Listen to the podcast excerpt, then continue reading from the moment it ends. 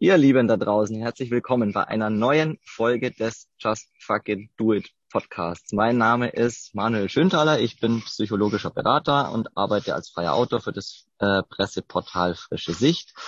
Und ähm, aktuell spreche ich mit einigen digitalen Nomaden in meinem äh, Special sozusagen, um ja, so ein paar Geschichten zu erzählen, die euch da draußen Mut machen, auch loszulegen. Und da habe ich vor einiger Zeit die Stefanie Schulwacht kennengelernt. Stefanie, herzlich willkommen. Hallo, danke Manuel, dass ich hier sein darf. Ich freue mich. Wie habe ich dich gefunden? Ich kann mich gar nicht mehr. Wir haben uns in einer Facebook-Gruppe gefunden und äh, haben dann ziemlich schnell nett Kontakt aufgenommen. Und äh, ich finde es immer sehr wichtig, dass man sich auch unter solchen Gleichgesinnten verknüpft und ver verbindet. Und ja, finde das immer sehr sympathisch, andere Geschichten zu hören. Wer ist denn Stefanie Frühwacht? Was machst du? Stefanie Frühwacht ist ähm, gebürtig aus Deutschland, ist aber in den letzten Jahren sehr viel in der Welt rumgetourt, hat an verschiedenen Orten gewohnt, ähm, immer sehr rastlos gewesen.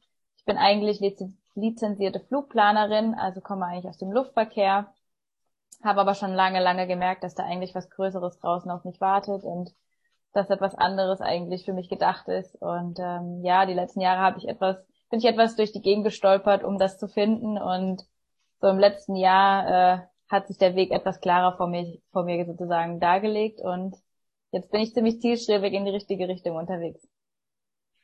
Klingt spannend. Wo bist du denn aktuell? Ich bin aktuell auf Malta, bin hier seit äh, ungefähr fünf Monaten, äh, hatte hier auch nochmal einen Job angenommen in dem Bereich äh, der Flugplanerin aber dann eben schnell gemerkt, dass ich jetzt wirklich bereit bin, eine andere Richtung einzuschlagen und endlich, ja, mir mein Leben so zu gestalten, wie ich das gerne möchte und ortsunabhängig zu sein.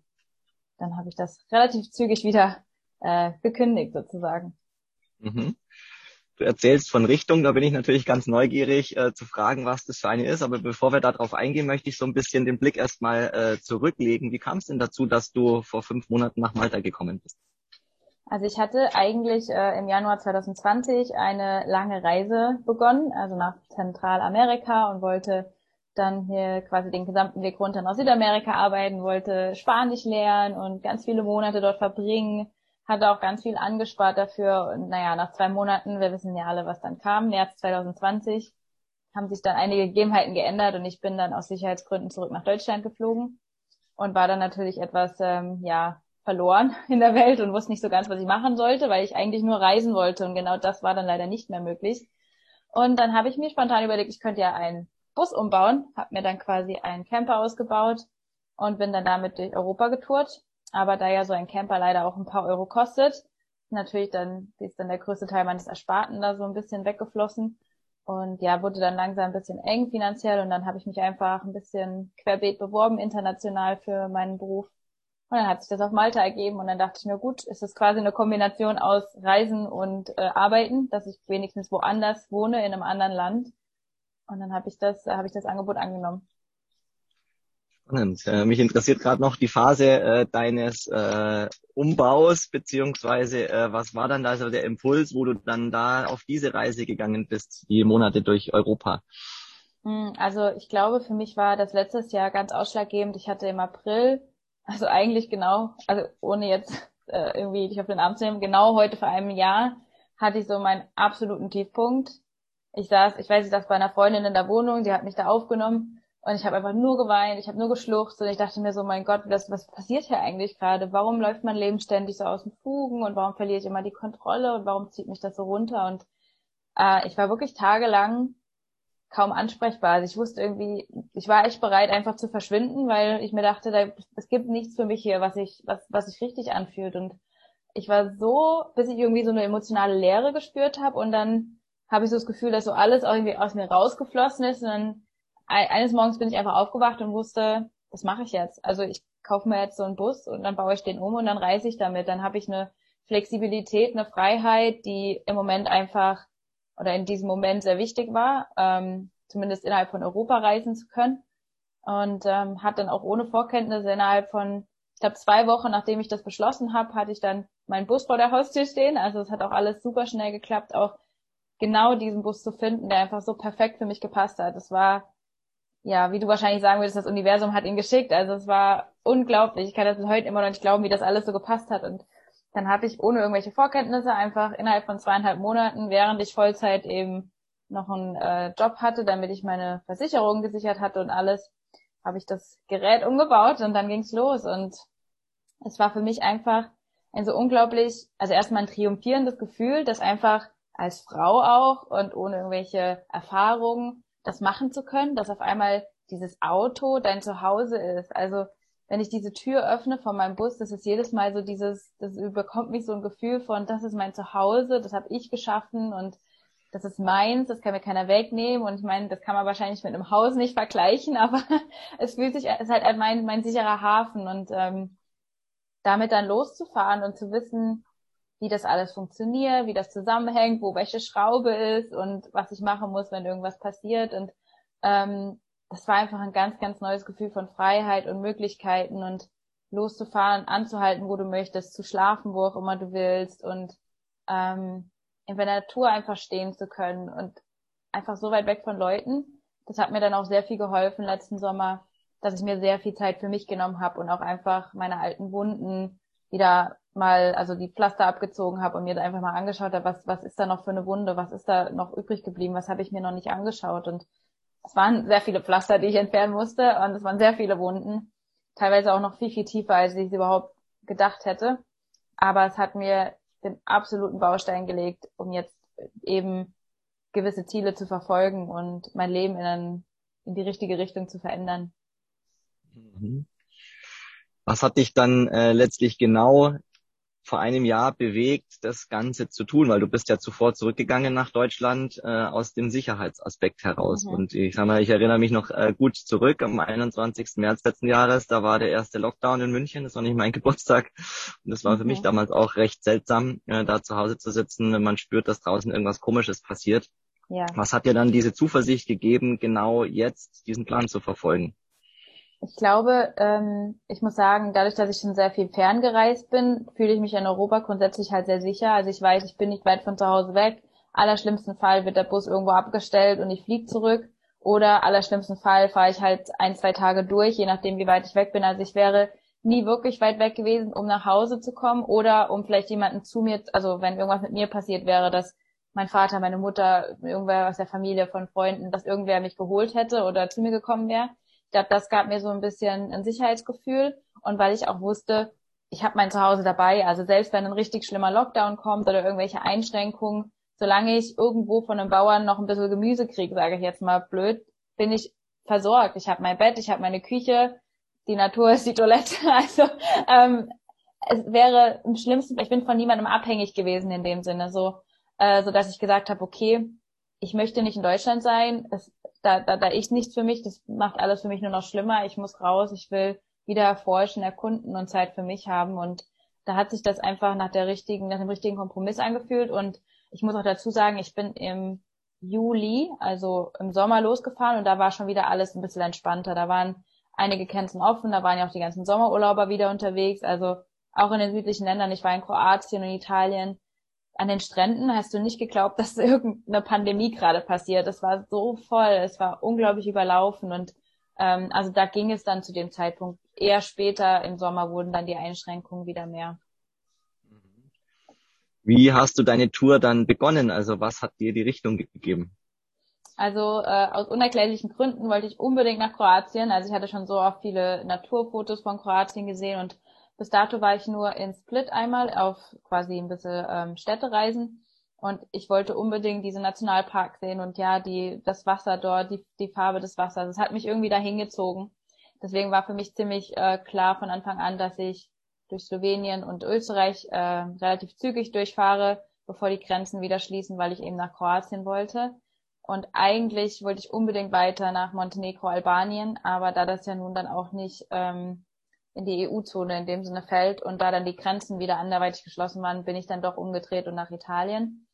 Ähm, da hat dann der Sicherheitsaspekt für mich dann doch wieder zugegriffen, weil ich dann nicht wusste, wenn jetzt was ist und ich muss zurück, dann ist es nicht so einfach mit Quarantäne hin und her und deswegen habe ich Kroatien absolut genossen und bin dann nach Italien und war dann noch sehr lange Zeit auch in Frankreich und gerade Frankreich war für mich ein sehr überraschender Wendepunkt, weil ich Frankreich also nie so wirklich auf dem Schirm hatte als Reiseland. Das ist so nah gewesen, dass es irgendwie fast nicht interessant war. Und ich habe da so viele tolle Orte gesehen. Innerhalb von einem relativ kleinen Radius war da sechs Wochen und es war auch nochmal wirklich schön so als Überraschung auf dem Roadtrip sozusagen, dass man sagt, wow, okay, damit hätte ich jetzt gar nicht gerechnet. Ähm, du sagtest, ähm, als dein, dein Geld alle war, hast du dann diese Reise sozusagen wieder abgerundet. War das vorher schon so angelegt irgendwie auf einen bestimmten Zeitraum oder wie, wie bist du damit umgegangen zu wissen, okay, du hast jetzt halt irgendwie ein bestimmtes Budget, das reicht eine bestimmte Zeit. Wie bist du mit diesem Unsicherheitsaspekt umgegangen? Weil ich spüre, dass ja dieses mhm. Pendeln mit Sicherheit, Unsicherheit immer wieder eine Rolle spielt und ich kenne sie auch mhm. von meiner eigenen Reise. Ja, ja.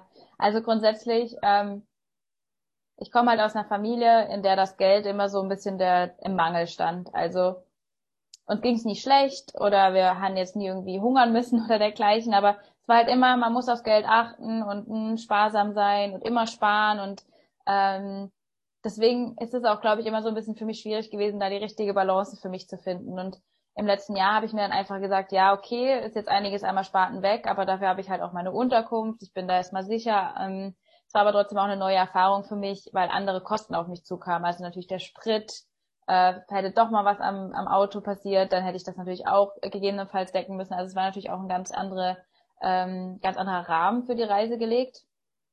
Äh, und dadurch war das für mich auch vorher ein bisschen schwierig einzuschätzen, wie lange ich damit unterwegs sein kann. Ich hatte gehofft, dass ich unterwegs aus Zauberhand sozusagen irgendwas ergibt, dass ich vielleicht auch irgendwie irgendwo Geld verdienen kann, dass ich irgendwo aushelfe, aber die ganzen Möglichkeiten waren natürlich auch durch die Situation sehr, sehr eingeschränkt.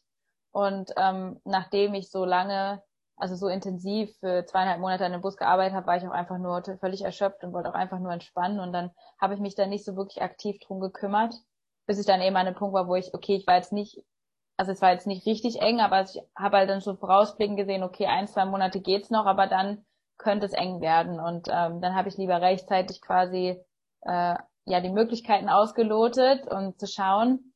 Ich weiß gar nicht, was passiert wäre, wenn ich jetzt nicht das Angebot im Alter bekommen hätte, was, was dann die Alternative gewesen wäre. Äh, aber es war dann schon langsam wieder an der Zeit für mich zu überlegen, wo kommt mal wieder ein bisschen was im Plus aufs Konto und nicht immer nur raus.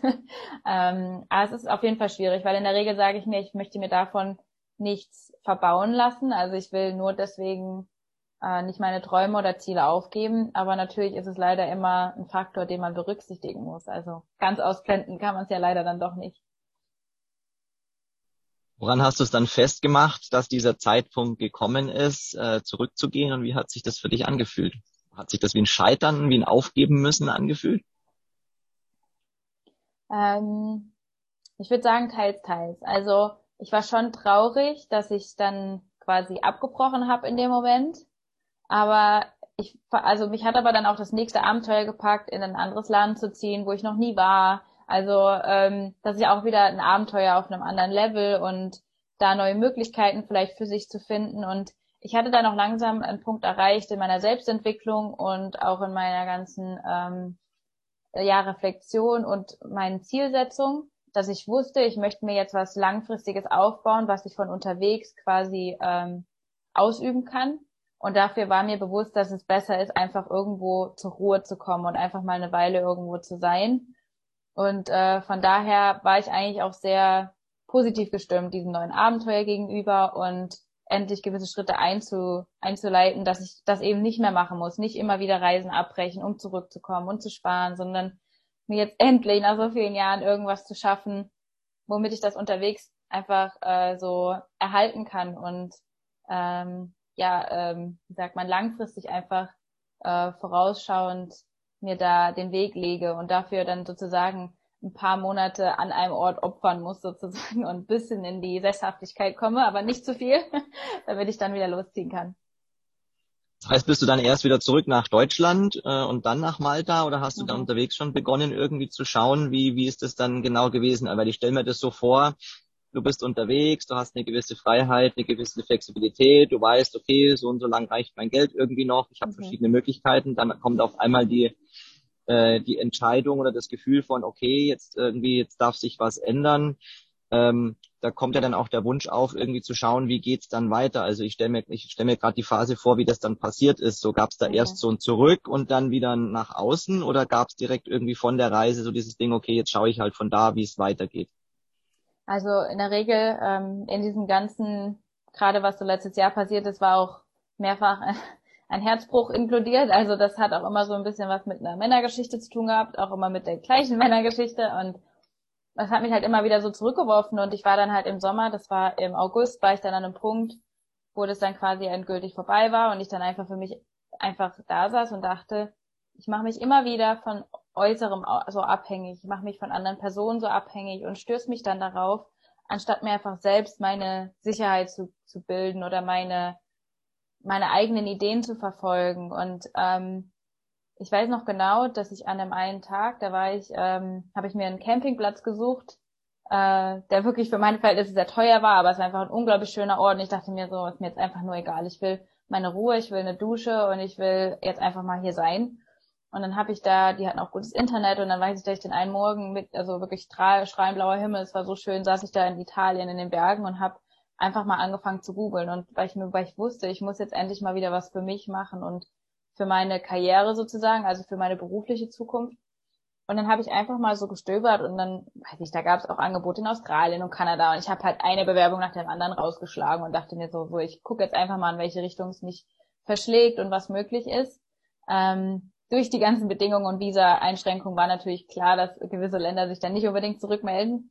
Aber dann hat sich das eben relativ schnell ergeben, dass äh, da von Malta eine Rückmeldung kam und dann war ich quasi unterwegs äh, hatte dann die äh, Bewerbungsgespräche, während ich noch mit dem Bus unterwegs war, hatte zum Glück irgendwie immer mit, mit äh, Einheimischen nett Kontakt bekommen, die mir dann irgendwie ihr Büro angeboten haben, dass ich halt die Gespräche führen kann in Ruhe und weil das ja auch alles immer Videotelefonie war und es hat dann irgendwie alles immer so gut gepasst, dass sich das ergeben hat und dann hatte ich quasi ja so einen Monat, bisschen mehr wie einen Monat, nachdem ich mich quasi beworben hatte, hatte ich dann die Zusage für Malta und da war ich dann auch noch in Frankreich und dann war halt klar für mich, okay, ähm, jetzt muss ich zurück nach, also jetzt wäre die Richtung Deutschland, dass ich meinen Bus abstelle, meine Sachen halt sortiere und ich war quasi am 1. Oktober zurück nach Deutschland gekommen und dreieinhalb Wochen später bin ich dann nach Malta geflogen. Das heißt, du hattest in Deutschland auch so eine Art äh, Safe Harbor, nenne ich es jetzt mhm. mal, also so ein, so ja, ein ja. Ort, an den du, an den du immer wieder zurückkommen äh, kannst. Wie sieht dieser Ort aus? Meine armen Eltern, was die mit mir mitmachen. die sind immer wieder mein Auffangbecken. Ja, also meine Mutter, der Keller meiner Mutter ist vollgestellt mit meinen Sachen. Also ich habe natürlich noch ein paar Kisten und äh, ein paar ja Andenken, die ich so habe, die sind da bei, mein, bei meiner Mutter gelagert und ein paar Sachen sind bei meinem Vater und dort habe ich ja auch damals meinen Bus umgebaut, habe die Werkzeuge und alles genutzt. Also meine Eltern wohnen, sind zwar getrennt, wohnen aber zum Glück sehr nah beieinander. Dadurch ist es relativ einfach logistisch gesehen und ja, also das, ich bin so dankbar, dass sie mich immer wieder aufnehmen, wenn irgendwas ist. Ich kann da bleiben, so lange wie ich brauche. Und ähm, sie regeln auch mein, meine Post und alles Mögliche, was irgendwie aufkommt. Also da bin ich auch wirklich super dankbar, dass ich da nach Deutschland kommt, immer wieder so meinen meinen sicheren Hafen habe. Aber ich hätte auch ganz viele Freunde in Leipzig, die immer wieder sagen, wenn irgendwas ist, komm hierher und äh, habe da immer mindestens zwei zwei Wohnungen, wo ich unterkommen kann. Also das da bin ich wirklich weiß ich sehr zu schätzen und da fühle ich mich auch sehr ähm, äh, wie sagt man, sehr äh, geehrt, dass ich so solche Freunde habe und so eine Familie, die mich da, die so, so hinter, hinter mir stehen mit meinem chaotischen Leben in den letzten Jahren. Ja, da hattest ja auch innere Prozesse erwähnt und gerade auch nochmal das äh, Stichwort gebracht. So hatten wir ja auch uns im Vorgespräch so ein bisschen angenähert, auch thematisch letztlich an Gemeinsamkeiten. Und äh, das ist ja bei dir auch ein Thema, was dir sehr wichtig ist. Sprich, wie ja, Kinder von äh, Eltern, die getrennt leben, die sich getrennt haben, wie die damit umgehen. Welche Rolle spielt dieses Thema in deinem Leben und äh, was hat sich da äh, bei dir an Themen ergeben, die sich daraus entwickelt haben? Also ich glaube, allein darüber könnte ich stundenlang sprechen. Also ich muss sagen, bis vor, also ich denke mal so bis vor zwei, drei Jahren war das Thema sehr ähm, unterdrückt in meinem Leben präsent. Also natürlich ist es immer da, du musst immer, Mutti und Vati sind getrennt und musst alles koordinieren. Aber ich habe einfach so, so viele ähm, Situationen und Gefühle unterdrückt und einfach immer weiter in die Kisten gepackt und nach hinten geschoben. Und also ich war elf, als meine Eltern sich getrennt haben und meine Eltern sind wirklich super liebevoll und ich weiß auch, dass ich denen alles bedeute.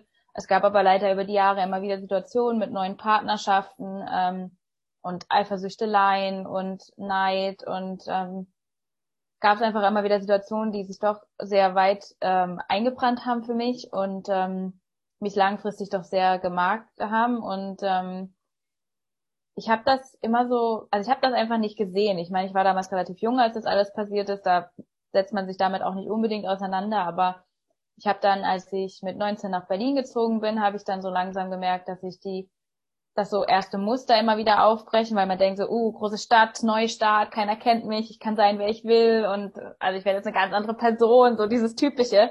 Und dann haben mich doch wieder so alte Verhaltensmuster und ähm, Denkweisen eingeholt dachte mir irgendwann so, hm, komisch, was ist das?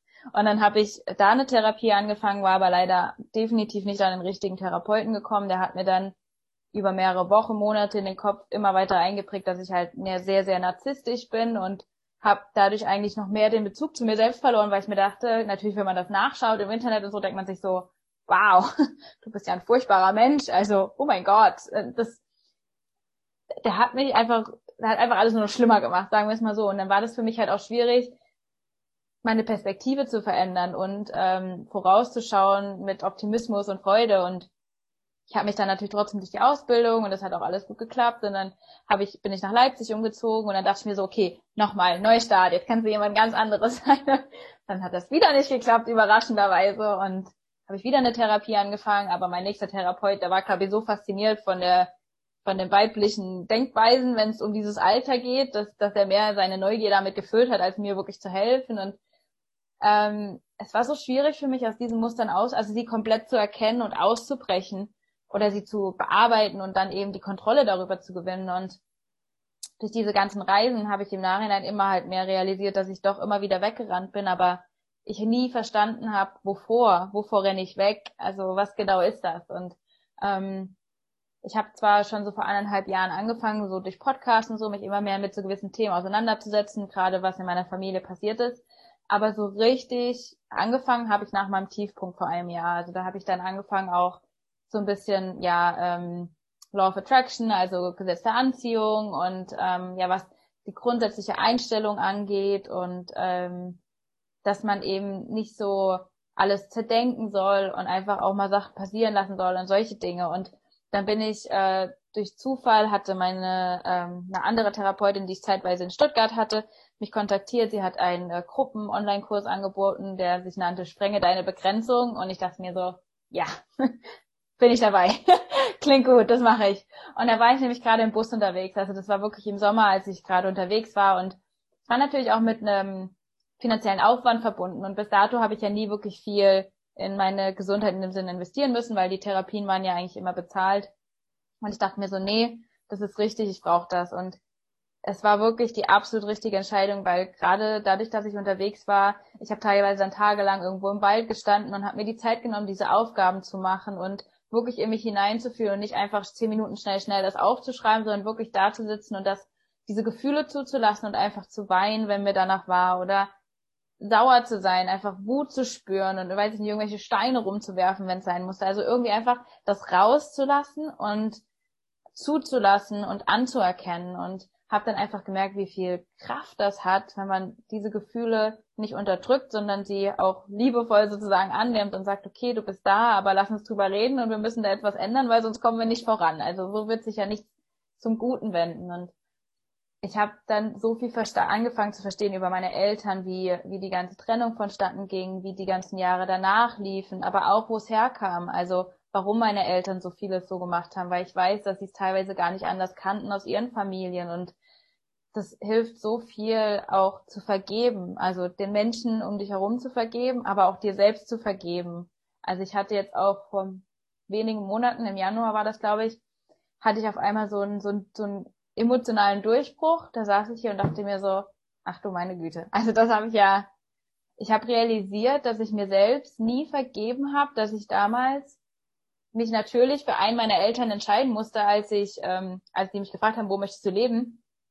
Und du hast ja im Endeffekt keine Wahl. Du musst ja einen von beiden verletzen in dem Sinne. Aber ich habe mir unbewusst nie vergeben, dass ich Nein zu meinem Vater gesagt habe, indem ich Ja zu meiner Mutter gesagt habe. Und ich war immer ein Papakind. Also ich habe an meinem Vater gehangen wie, also da ging nichts dazwischen. Und ich glaube, ihn damals so zu enttäuschen und so zu verletzen, das hat so festgehangen in mir, dass, dass ich das ich habe das null wahrgenommen, ich habe das überhaupt nicht so gesehen, aber ich bin so froh, dass ich erkan erkennen konnte und auch mit meinen Eltern beiden sehr offen darüber reden kann. Also ich habe dann meinen Vater angerufen und habe mit ihm gesprochen, habe ihm das gesagt und er hat natürlich mir deutlich gemacht, dass er das nicht so empfindet und dass er mir da keinen Vorwurf macht und alles. Aber mir war wichtig, dass ich das ausspreche, dass er das versteht und ich habe das auch meiner Mutter gesagt und ich bin so froh, dass ich diese offenen Gespräche führen kann, weil mir das wichtig ist, dass beide wissen, was in mir passiert und was das alles mit mir damals gemacht hat im negativen oder auch im positiven Sinne, dass ich jetzt eben die Frau sein kann, die ich jetzt bin, dass ich diese ganzen Erkenntnisse habe und es weitergeben kann an andere. Super, super, super spannender Einblick, Stefanie. Danke dir. Ähm, ich stelle mir gerade noch die Frage, also ich finde dieses Vergebungsthema super spannend, da möchte ich nochmal kurz reingehen. Ähm, zuvor möchte ich aber nochmal dieses Gefühl der Leere so aufgreifen, weil ich mich ja mit diesen Dynamiken auch aus eigener äh, aus eigenen Themen viel beschäftigt habe, auch wenn meine Eltern nicht getrennt sind. Ähm, aber da spielen andere Themen eine Rolle ähm, und ähm, deswegen habe ich mich auch viel mit diesem Gefühl der Leere beschäftigt und auch so mit diesem, okay, mit diesem Anteil, der da ist, den man, ja, wo du auch hast es ja auch an einer anderen Stelle erwähnt, so anstatt das immer tiefer in die Kisten zu graben, geht's halt mal drum, das anzugucken. Was würdest du Menschen raten, die mit ähnlichen Dynamiken in ihrem Leben kämpfen? Weil meistens zeigt sich das ja in vielen Lebensbereichen, nicht nur in bestimmten äh, vielleicht in bestimmten, zum Beispiel Beziehungen am stärksten, aber auch in anderen Lebensbereichen, wo halt ähnliche Dinge dann eben hochkommen, Stichwort Commitment, sich auf etwas wirklich einlassen. Mhm. Was würdest du solchen Menschen raten? Was hilft da, um mit dieser Lehre, mit diesem nicht spüren wollen, besser umzugehen? Was würdest du jetzt heute aus deiner Perspektive quasi, wenn du jetzt zurückblickst von den Dingen, die du gemacht hast, früher machen als, als jetzt, wo du es dir vielleicht länger Zeit gelassen hast, bis du dich um dieses mhm. Thema gekümmert hast oder deinen Weg gefunden hast? Also was ich auf jeden Fall sagen würde, ist, dass ähm, ich schon in gewisser Weise bereue, dass ich so lange aufgeschoben habe, weil natürlich je länger man wartet, umso schwieriger wird's, weil du ähm, erstens mal die Boxen immer voller packst und du immer mehr zum Auskramen hast, äh, aber zweitens auch ähm, ja, es wird schwieriger, wirklich diese Box aufzumachen und anzufangen, weil man je länger das da sitzt, umso stärker oder umso intensiver wird auch die emotionale Erfahrung natürlich. Also je länger man die Sachen aufgeschoben hat, umso intensiver habe ich das Gefühl gehabt, spürt man es. Also wenn ich, wenn ich jetzt überlege, dass ich äh, fast 20 Jahre nach der Trennung meiner Eltern gewisse Gefühle jetzt hochhole oder gewisse Situationen nochmal durchlebt habe, dann denke ich mir, wow, also ich denke, wenn ich das vor zehn Jahren oder vor, weiß ich nicht, vor fünf Jahren gemacht hätte, wäre es sicher nochmal anders gewesen, weil ich auch an einem anderen Punkt in meinem Leben gewesen bin. Also ähm, jetzt denke ich mir natürlich teilweise so, okay, wow, du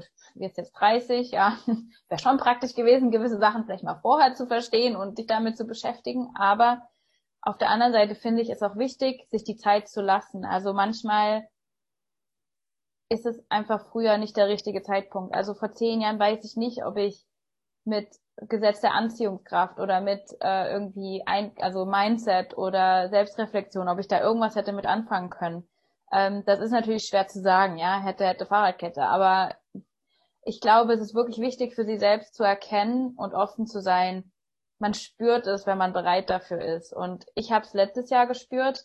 Andere spüren es schneller oder später. Und ich denke auch, dass es immer verschiedene Anreize gibt. Es ist wichtig, äh, offen zu sein wenn man sich natürlich super verschließt und sich auch mit Menschen umgibt, die genau das Gleiche machen, dann ist es schwierig, den Anfang zu finden. Und das war, glaube ich, auch einer meiner Fehler sozusagen. Also die Menschen, die dich umgeben, haben so viel Einfluss auf dich. Die haben so viel Einfluss auf deine, auf die Schritte, die du gehst, auf die Entwicklung, die du machst oder den Stillstand, den, in dem du lebst. Also das auch einfach sich mal umzublicken und zu schauen, okay, sind Menschen in meinem Umfeld, die mich jetzt unterstützen würden, wenn ich das, wenn ich diese Boxen aufmache und die sich mit mir hinsetzen und das und schauen, was da so alles drinne ist und ähm, oder gibt es Menschen, die mich vielleicht dafür irgendwie nur belächeln oder verurteilen oder mich einfach damit alleine lassen, weil ja, es ist deine Box und du musst da durch, aber nein, du musst das nicht alleine machen. Also da, da, das ist von keinem zu verlangen, dass man sowas alleine durchlebt. Es muss nicht unbedingt die Person sein, die damit integriert waren, aber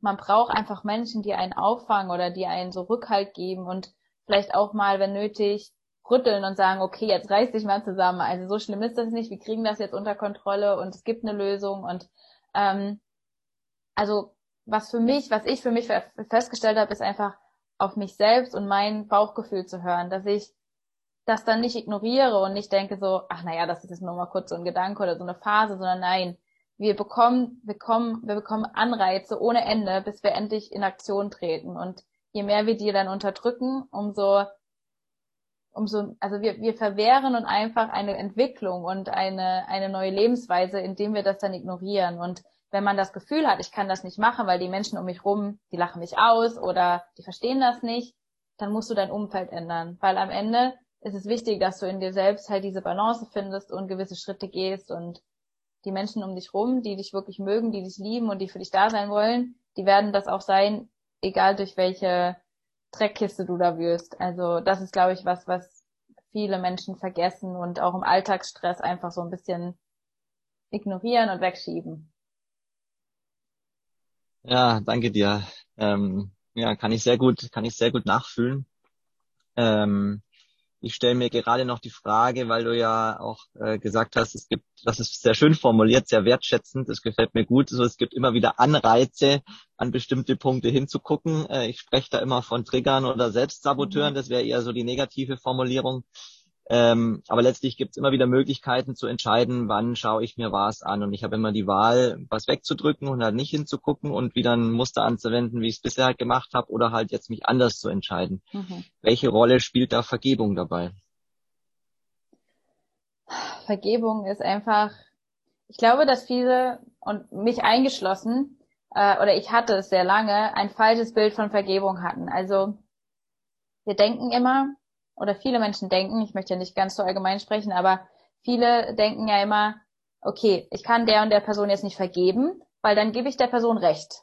Also, wenn ich jetzt vergebe, dann ist das das Signal für die andere Seite, ah ja, ich hatte ja recht. Das hab, ich habe das richtig gemacht. Das ist es aber nicht. Vergebung ist mehr für dich selbst. Also, du kannst selbst keinen Frieden mit etwas schließen, wofür du nicht vergeben hast, sei es dir selbst, sei es deinen Eltern, Freunden, Geschwistern, Partnern, egal wem, wenn du nicht vergibst, dann verwehrst du dir selbst, diesen Frieden innerlich zu finden und mit dieser Situation abzuschließen. Und wenn wir immer wieder diese unabgeschlossenen ähm, ja, Karteien sozusagen auf den Stapel, das wird immer größer und immer höher und du blickst ja irgendwann gar nicht mehr durch und du verstehst nicht mehr, wo kommen die Emotionen her. Und auf einmal fängst du an, total unerklärliche Wutausbrüche oder emotionalen Ausbrüche, fängst an zu weinen in Situationen, weiß ich nicht, weil es den Lieblingssmoothie nicht mehr gibt im Supermarkt. Also es sind wirklich ganz kleine Lappalien, die auf einmal Gefühle in dir triggern, wie du sagst, die du nicht verstehst.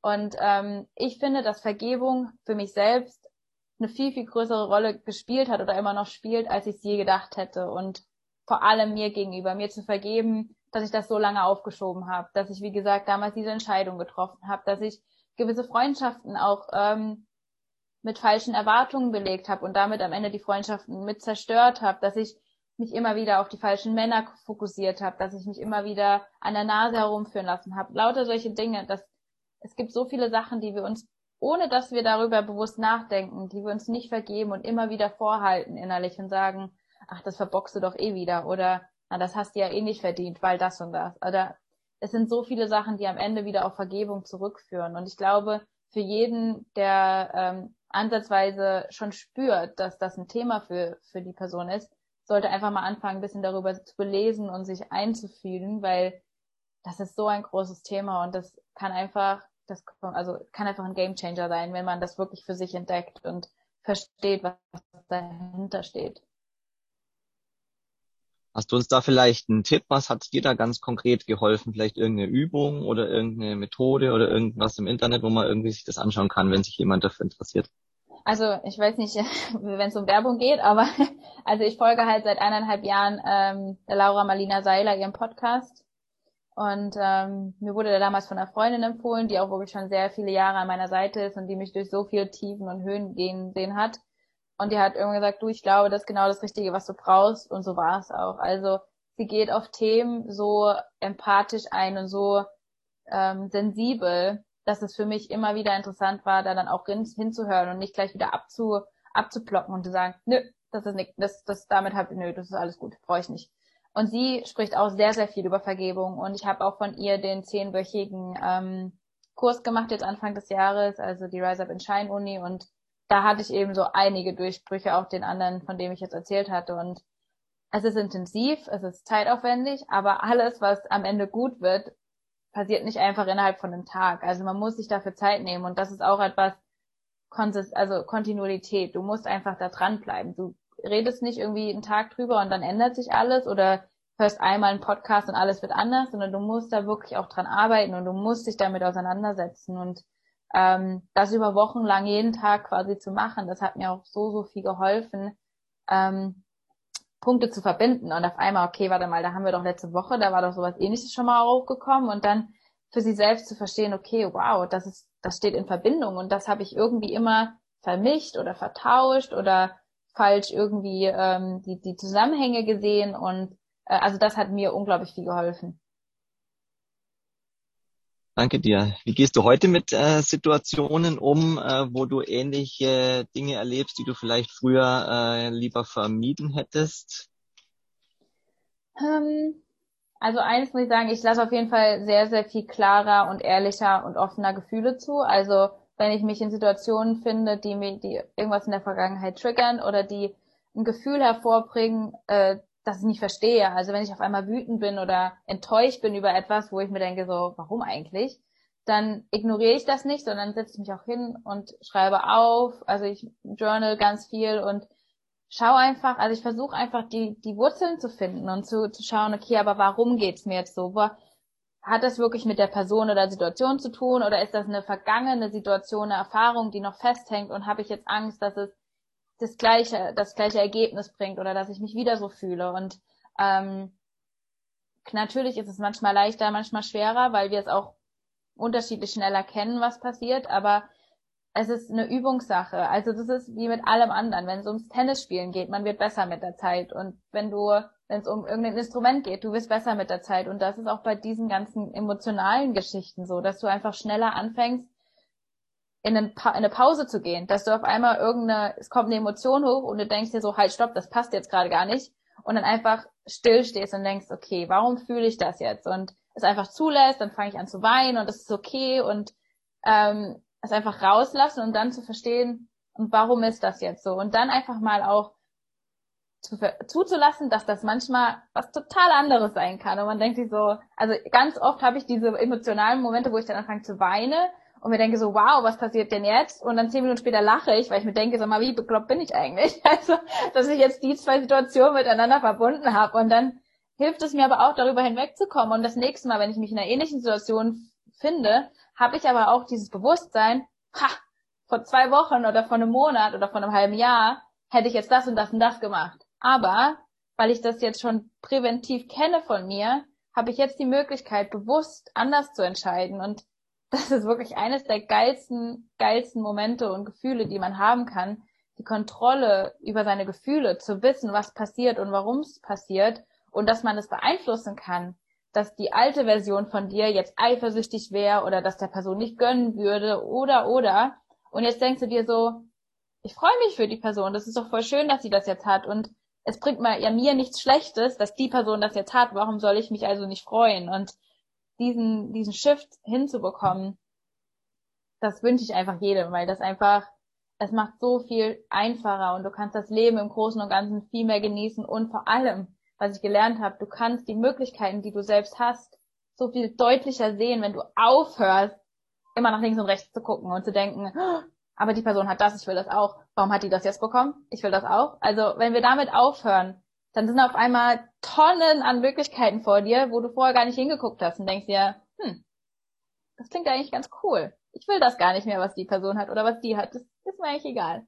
Und äh, das war für mich so eine ganz, ganz große Veränderung, die ich tatsächlich auch erst in den letzten Monaten, die ich auch hier ein bisschen zur Ruhe kam äh, auf Malta, dass ich das so wirklich geschafft habe, diese, diese Veränderung in mir ähm, auszulösen. Jetzt äh, machst du gerade nochmal den Bogen auf Malta. Ähm, erinnere mich am Schluss, dass wir noch zu deiner Initiative was sagen. Aber ich glaube, das passt dann hinten, hinten raus ja. nochmal besser. Ähm, jetzt bist du ja gerade in Malta und hast äh, eingangs erwähnt, dass du gerade schon so ein paar Pläne schmiedest, wie es jetzt von da aus weitergehen könnte. Das heißt, in Malta hat sich das jetzt bei dir auch so ergeben, dass du quasi, das war jetzt eine Station wo du jetzt, äh, wo du jetzt gearbeitet hast und ähm, ja dich weiter sortiert hast sozusagen, deine Initiative auch äh, entwickelt hast, zu der wir nachher noch was sagen. Jetzt spürst du aber, dass irgendwie eine neue, was Neues kommt. Was, was ist da, was passiert da gerade bei dir? Was für Gedanken und äh, was könnte das sein? Ja, also wie gesagt, ich wollte ja eigentlich schon lange endlich ortsunabhängig arbeiten können und einfach ja beim Reisen immer länger an Orten zu bleiben und dann zu arbeiten, ohne immer wieder zurückkommen zu müssen. Aber ich habe halt nie, weil ich mich selbst nicht so wirklich kannte, wie ich festgestellt habe, weil ich das ja immer verdrängt habe, gewusst, was liegt mir denn, also was könnte ich denn machen und die typischen Jobs, die man jetzt mit einem digitalen Nomaden verbindet, habe ich mich nicht drinne gesehen. Also ich bin keine Webdesignerin, ich bin nicht im IT-Bereich, ja, und wenn ich nur eine Webseite an, ansatzweise gestalten soll, dann verzweifle ich schon. Also klar kann man sich das alles aneignen, aber ich habe gemerkt, da ist nicht der Reiz, da ist nicht die, die Leidenschaft dahinter. Also war ich immer so ein bisschen in die Sackgasse gerannt gefühlt und dachte mir so, hm, also ich will jetzt das, das Ergebnis, aber ich weiß einfach nicht, wie ich da hinkomme. Ich weiß nicht, wie ich es umsetzen kann. Und ähm, ich bin froh, dass ich nicht nur, also zu, zeitgleich, dass ich nach Malta gezogen bin, bin ich da auch eben in, in eine Community gekommen, die mir da sehr, sehr viele Möglichkeiten eröffnet hat und einfach viel mehr Verständnis dafür gegeben hat, was ist denn möglich da draußen und beziehungsweise dass einfach alles möglich ist, wenn du es aus Leidenschaft machst. Also wenn du du selbst bist und deine Leidenschaft findest und weißt, worüber du erzählen oder was du andere Leute beibringen kannst, dann ist dem einfach keine Grenzen gesetzt und das, ähm, das zu verstehen und dann auch für sie selbst anzuwenden, ist einfach auch eine un unfassbar tolle Erfahrung und Möglichkeit. Und ich habe dann in den letzten Monaten so ein paar Sachen probiert, beziehungsweise mich so ein bisschen reinge, reingefühlt und ein bisschen ausprobiert und habe dann verschiedene Sachen gefunden, die mich wirklich interessieren und dann einfach indem ich ich selbst bin, hat sich das dann ergeben, dass ich jetzt meinen ersten Job im Online-Business sozusagen habe. Also ich bin jetzt digitale Nomadin geworden, ohne es irgendwie zu bemerken. Also das ist einfach passiert und einfach nur, weil ich ich selbst war. Ich habe in dieser Gruppe an Menschen wurden mir auf einmal Fähigkeiten an mir, ähm, äh, wie sage ich, dargelegt. Also die haben, wurden mir offenbart, die mir in keinster Weise bewusst waren und die mir auch so selbstverständlich vorkamen. Aber wenn du immer wieder von einer Gruppe an Leuten individuell die gleichen Dinge hörst oder ähnliche Sachen, dann denkst du dir irgendwann so, hm, also scheint ja doch was Besonderes zu sein und vielleicht sollte ich da doch mal nachhaken oder schauen, was das so ist und was ich damit machen kann. Und ähm, das ist, glaube ich, ein großer Punkt, wo viele Leute unterschätzen, was für individuelle Kraft sie haben, also was ihre Besonderheiten sind. Das ist, das kann wirklich was ganz Banales sein von, ich kann toll organisieren und strukturieren wo Leute denken so, ja, was, was mache ich damit schon, ja, aber auch solche Dinge, es gibt so viele Menschen da draußen, die, die haben das nicht, die haben es einfach nicht. Und für uns selbst fühlt sich das selbstverständlich an, also war ich einfach nur froh, dass jemand für mich so das Spotlight auf die richtigen Stellen gelegt hat, um zu sagen, so, jetzt guck aber mal dahin und hallo, hast du das gesehen? und ähm, das hat mir so geholfen, für mich jetzt auch ein anderes Selbstbewusstsein aufzubauen und einfach mit ähm, einer anderen Grundeinstellung ranzugehen und auch einfach mir selbst keine eigenen Grenzen mehr zu setzen und nicht so dieses, oh, das ist aber viel zu groß, danach sollte ich jetzt aber nicht versuchen. Also mm, das, das machen wir mal lieber nicht, weil das, das kann ja nur schief gehen. Aber wenn du nicht fragst oder wenn du es nicht versuchst, warum, wie soll es denn klappen? Also die Möglichkeiten, die, die klopfen nicht einfach an der Tür. Ne? Also du musst schon äh, die Lampe anmachen vor der Tür, sage ich mal, dass die Möglichkeit die Tür auch sieht. So, also du musst schon ein bisschen was machen, dass, dass dass das Universum weiß, okay, sie hat jetzt Bock da drauf, lass mal, lass mal loslegen. Und ähm, das ist was, was ich jetzt einfach festgestellt habe in den Monaten hier in Malta. Also Malta an sich, sage ich mal, hat jetzt nicht so die große Rolle als Malta gespielt, aber einfach als Ort, an dem ich gewohnt habe und ähm, an dem ich auch einfach zur Ruhe kommen konnte. Ich habe es genossen, hier einen relativ warmen Winter zu verbringen und nicht diese triste Winterdepression irgendwie mit viel Wolken und Schnee und Regen, sondern es war wirklich relativ sonnig. Das hat mir sehr geholfen, so die Motivation aufrechtzuerhalten und ähm, kam einfach so ein paar Aspekte und auch die ganzen Einschränkungen waren hier relativ milde. Von daher war das wirklich ganz schön für mich, äh, hier so meine Homebase für eine Weile zu haben und ich wusste ja gar nicht, wie lange ich bleibe. Also als ich nach Malta gekommen bin, habe ich gesagt, mal gucken, vielleicht ein Jahr, vielleicht zwei, vielleicht zwei Monate. Man weiß es nie so genau bei mir. Und ähm, deswegen war es jetzt auch für mich in Ordnung, die Entscheidung zu treffen, dass ich jetzt eben auch wieder gehe bin ganz neugierig geworden. Welches Talent hast du in dir entdeckt? Also lustigerweise, also was ich schon immer eigentlich so wusste, was ich aber nie zu, wirklich zu schätzen gelernt gewusst habe, war so meine Energie. Also dieses, ja, wir machen das jetzt oder ich mache das jetzt einfach. Und ich habe das zum Beispiel letztes Jahr natürlich gemerkt mit dem Bus, also einfach zu sagen, ich mach das. Punkt. Also mach das jetzt.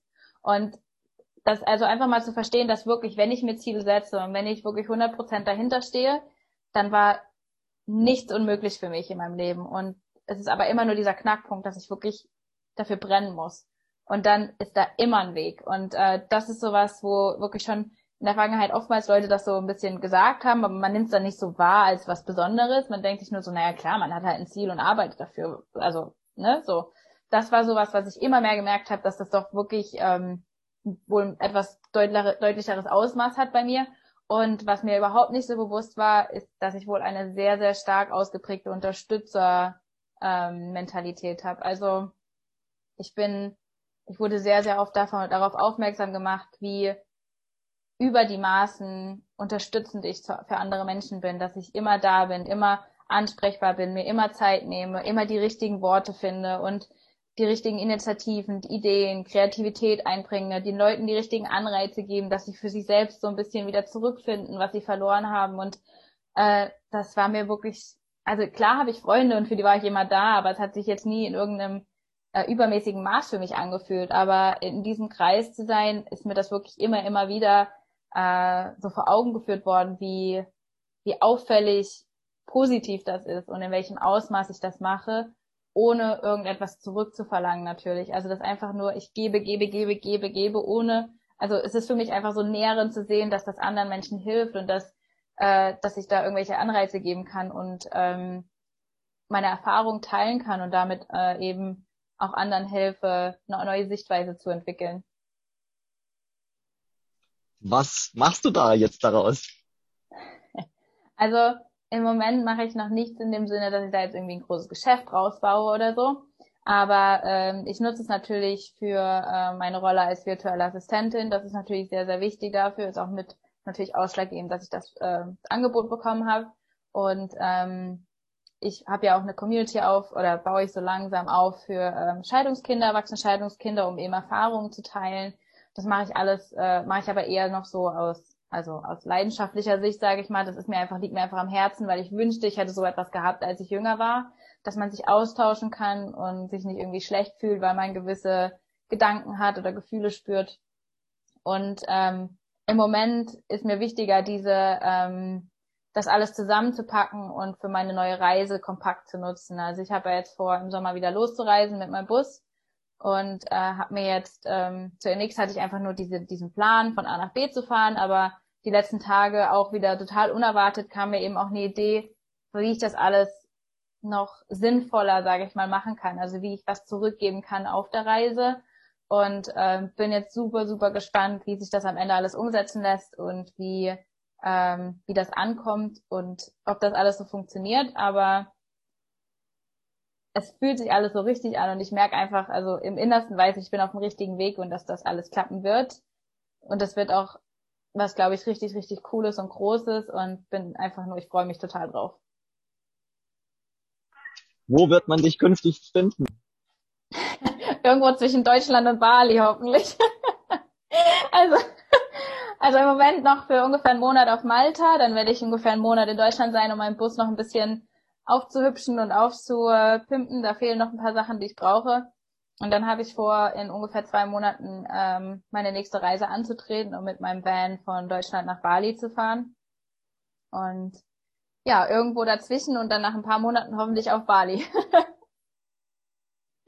Wie, geh, wie gehst du so eine große Reise an? Das hast du ja eingangs schon kurz erwähnt und ich finde es mega spannend. Deswegen äh, magst du uns daran teilhaben lassen, wie du an so eine an so eine Reise rangehst. Vielleicht auch für Menschen, die jetzt auch gerade überlegen, so ja, ich überlege jetzt auch schon die ganze Zeit und jetzt höre ich schon okay. die ganze Zeit den Podcast oder vielleicht auch an anderer Stelle kriege ich immer wieder mit von Menschen, die sich irgendwie trauen, loszugehen, die ihre ja, Talente entdecken, entwickeln, daraus ein äh, eigenes Business machen, um ortsunabhängig zu arbeiten. Das ist auch oft so eine Frage, dass Menschen eben auch danach suchen äh, so wie wie finde ich denn jetzt irgendwie was ich was ich da machen kann? Ging mir nämlich auch lange so. Und wie gehe ich dann auch dann so eine Reise an? Also da hat man ja auch wieder dieses Pendel irgendwie Sicherheit einerseits mit Planung auf der anderen Seite naja Gesetz der Anziehung ich lasse einfach mal kommen äh, das Universum kümmert sich schon um mich. Wie wie gehst du da ran und ähm, was magst du davon teilen? Also ich glaube, so eines der aller, allerwichtigsten Aspekte ist einfach, egal was du, was man macht im Leben, nicht einfach auf andere hören. Also lass nicht die anderen ihre Limitierungen, ihre Grenzen auf dich übertragen. Und das ist was, was ich lange habe machen lassen mit mir und äh, was ich jetzt einfach immer mehr ablege, dass wenn du eine Idee hast und die fühlt sich einfach total geil und richtig für dich an und du das anderen erzählst und die sagen, bist du wahnsinnig? Kannst du nicht machen. Das geht doch gar nicht. Und dann einfach mal zu fragen, aber warum geht das denn nicht? Also, warum?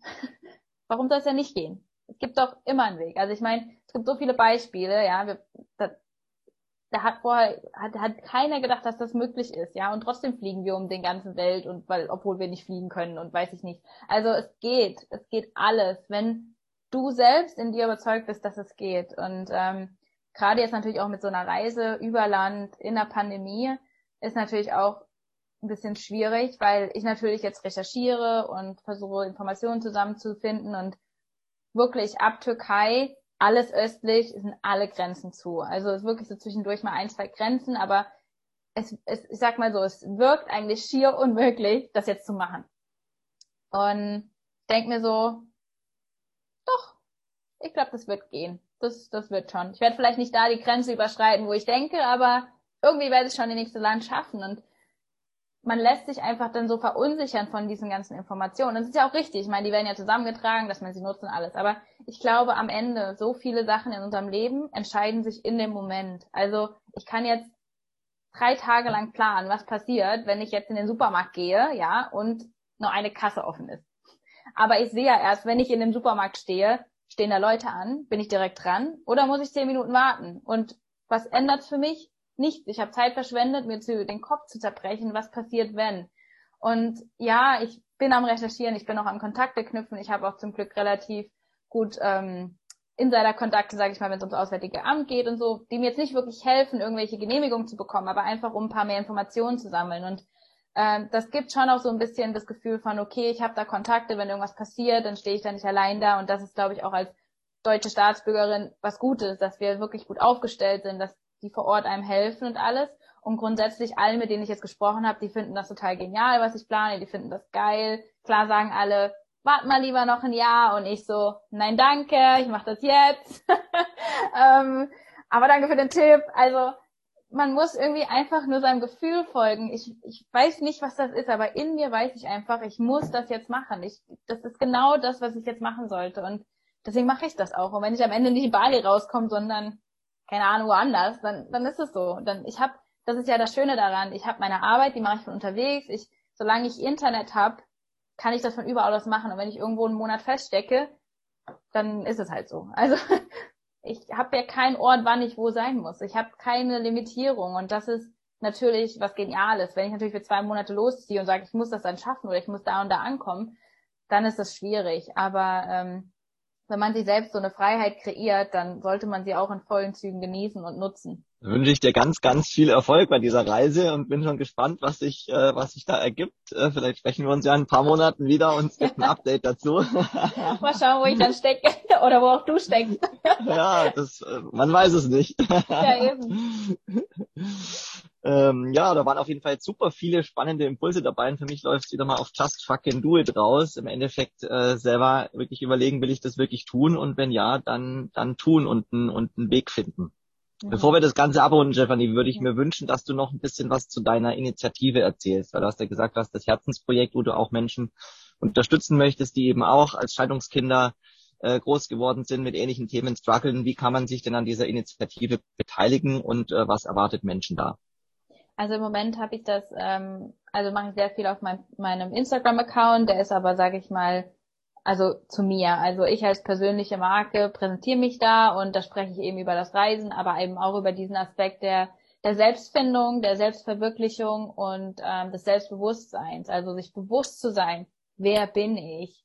Und ich denke, es, alle Scheidungskinder werden da ähm, zustimmen wer wir sind, also ich meine, das ist ja grundsätzlich, wir sind ja so viel von unseren Eltern geprägt, aber gerade als Scheidungskind hat man da natürlich auch nochmal ganz andere Impulse von der, von der Kindheit oder wann auch immer diese Scheidung passiert ist.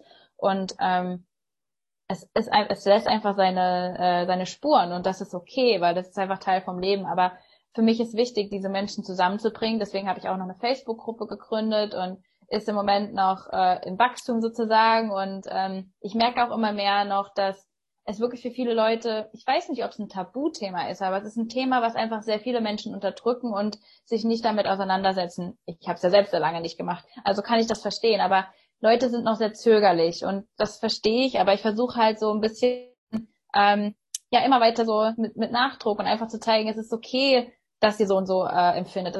Es ist okay, dass ihr äh, das irgendwie nicht so toll fandet oder dass ihr lieber damals eine andere Entscheidung getroffen hättet. Also einfach dieses Bewusstsein zu schaffen, erstens, ich bin nicht alleine, was ja, denke ich, jedes Scheidungskind war. Ich bin nicht alleine, ich muss da nicht alleine durchgehen. Und meine Gefühle und Gedanken sind berechtigt.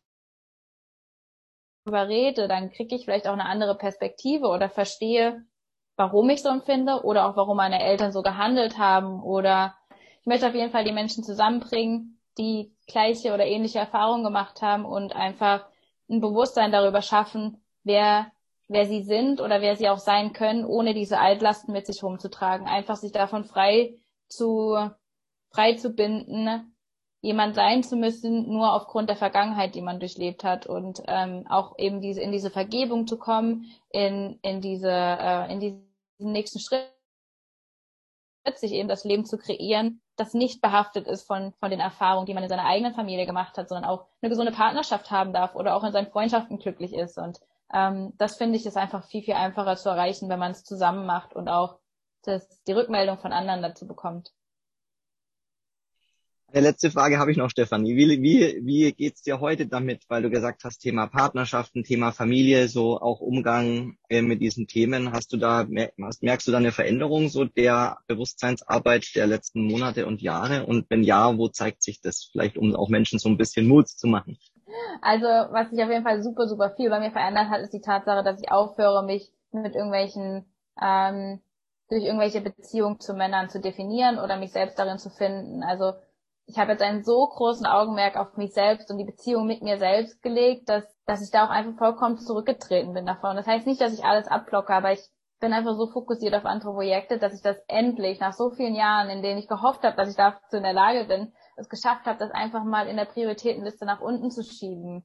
Ähm, und nicht, und dadurch natürlich auch zu vermeiden, dass ich immer wieder zurückfalle und dann immer wieder am gleichen Punkt stehe, wo ich versuche, mir die Anerkennung durch andere zu holen, sei es durch Freundschaften oder Beziehungen. Ähm, das habe ich so lange gemacht und ich bin so froh, dass ich das jetzt endlich überwunden habe und dass, wenn es doch mal im gewissen Maße passiert, ich wirklich so schnell den Schalter umlege, uns verstehe und sehe und realisiere und dann wieder den Schritt zurückgehe und sage so, nee, das ist es jetzt überhaupt nicht wert, ich brauche das jetzt nicht, ich wann anders, ja.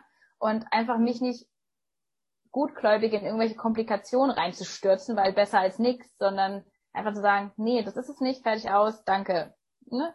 Äh, das ist für mich ein ganz großes Thema, worüber ich sehr froh bin. Und wenn es um meine Familie geht, ähm, ich bin immer noch ähm, sehr eng mit meinen Eltern, aber auch durch diese physische Distanz jetzt mit Walter, es hat mir sehr geholfen, da einfach ja eine gewisse Distanz grundsätzlich auch zu bekommen, dass ich sage, sage, okay, leben doch alle auch unser eigenes Leben und ich bin nicht verantwortlich für ihr Glück und sie sind nicht verantwortlich für mein Glück. Wir sind alle irgendwie Schöpfer unseres eigenen Lebens und dann sich nicht gegenseitig irgendwie unnötig runterzuziehen oder zu belasten mit, mit Themen. Das war für mich wichtig, dass ich da eine neue Balance finde und die haben wir jetzt auf jeden Fall gefunden und ähm, das ist mir auch sehr, sehr wichtig, weil meine Eltern mir doch beide sehr, also sehr viel bedeuten und wir haben sehr innige Beziehungen, sehr offen auch und äh, ich glaube, da war für uns alle wichtig, dass wir da ein neues neues Level finden. Für, für sie wahrscheinlich eher unbewusst als für mich, weil ich das bewusst gesteuert habe so ein bisschen.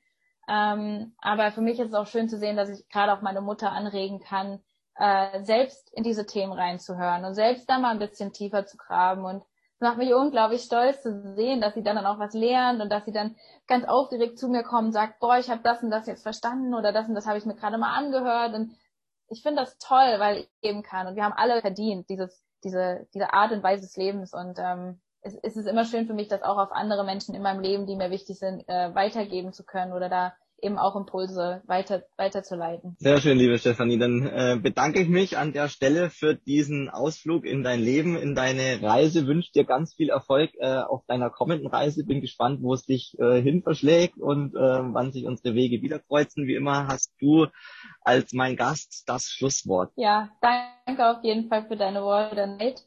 Hat mich so gefreut, dir, dir ein bisschen was zu erzählen. Ähm, und ähm, ist immer schön teilen und vielleicht auch für andere Menschen ein bisschen Anreize zu geben.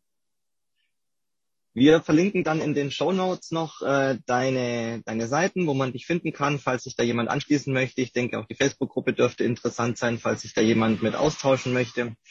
Und ähm, ja, ansonsten danke ich euch da draußen äh, fürs Zuhören, wünsche mir, dass ganz viele Impulse dabei waren und dir, Stefanie, vielen lieben Dank für das Interview.